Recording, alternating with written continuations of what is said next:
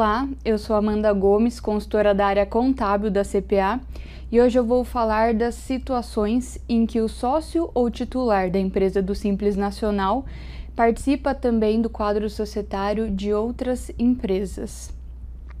Quando no âmbito do Simples Nacional é, falamos de sócio comum, ou seja, aquele sócio que participa de outras empresas ou é titular também de outra empresa, é, nós devemos observar no Simples Nacional as regras do parágrafo 4 do artigo 3 da Lei Complementar número 123 de 2006, mais especificamente os incisos 3, 4 e 5.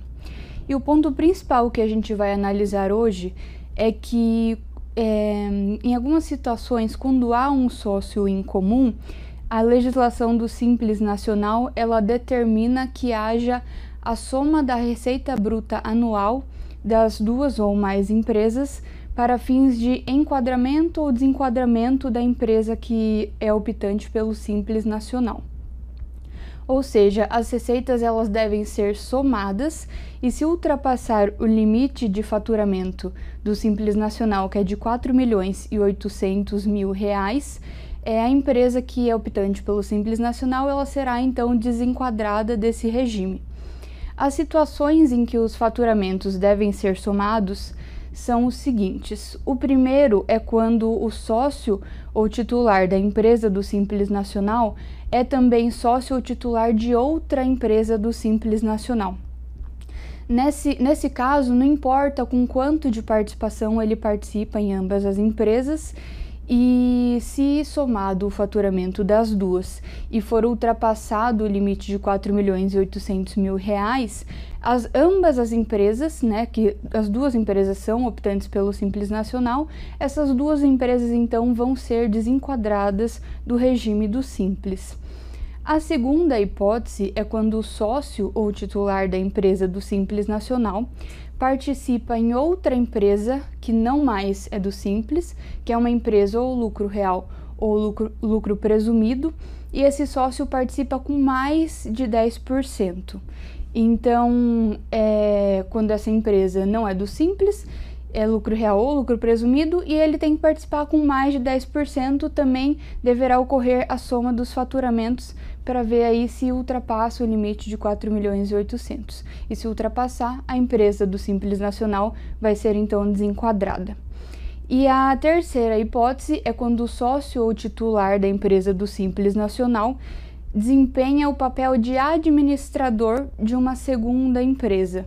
Estou usando duas empresas nos exemplos para ficar mais fácil para a gente, mas pode, ele pode ser sócio de duas, três ou mais.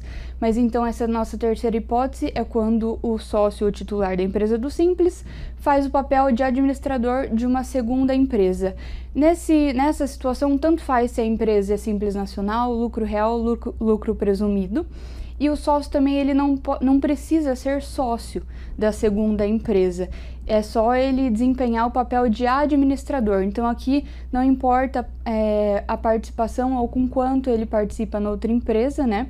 Que ele nem chega a participar, ele só desempenha então o papel de administrador na segunda empresa.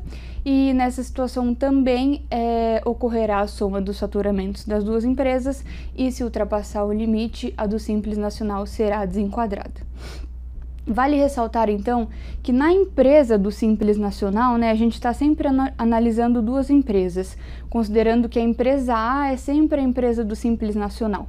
Nessa empresa do Simples Nacional, não importa a porcentagem de participação do sócio, se ele desempenha o papel de administrador nessa empresa do Simples, sempre vai importar para a gente a situação né? A gente sempre vai fazer a análise da situação da segunda empresa.